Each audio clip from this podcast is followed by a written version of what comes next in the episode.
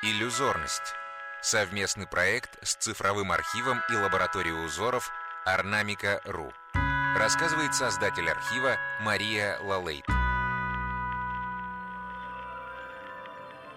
Орнамент 10765. Александр Македонский, роспись сундука. 17 век, город Великий Устюг. Перед нами всадник. От всего изображения веет царственным величием. Это подчеркнуто убранством коня, одеждой всадника и венцом на его голове. Склонившиеся к царственному всаднику головки растений тоже как бы подчеркивают его величавое достоинство. Написанный на сундуке Александр полон величия и сдержанной силы. В руке его скипетр, эмблема царской власти. Также спокоен и величествен его конь Буцефал. Удивительно схожи устремленный вдаль задумчивый взгляд полководца и взгляд коня. Также одинаково нарисованы их глаза, миндалевидные, с круглыми, как бы приклеенными сверху зрачками и тонкими бровями. Согласно сказаниям, конь Александра был под стать своему хозяину. С самого появления на свет по силе, уму и красоте не было ему равных. Никто не мог справиться с Буцефалом, никому он не подчинялся, а Александру Македонскому подчинился сразу сразу. С тех пор конь стал его верным помощником и другом. Вот это сходство в характерах двух выдающихся героев, человека и животного, показал художник в своем рисунке.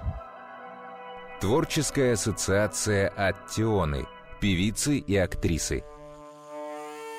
У меня на самом деле этот орнамент ассоциируется с Георгием Победоносцем. Я знаю, что это Александр Македонский, и поскольку Георгий — это Георгия, а Георгия — это Грузия, вот что-то такое у меня, какие-то такие ассоциации, связанные, наверное, с христианством, в частности, с православием, с каким-то благородством, с храбростью, потому что мне кажется, что вообще лошадь ассоциируется с каким-то благородством. Но тут, конечно, очень много всяких лепестков, цветов и всего подобного. Но почему-то я увидела вот пять маленьких, как мне кажется, существ.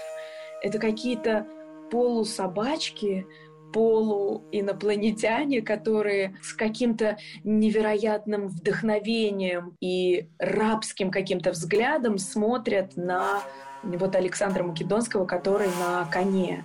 Изучить узор можно на сайте ornamica.ru podcasts.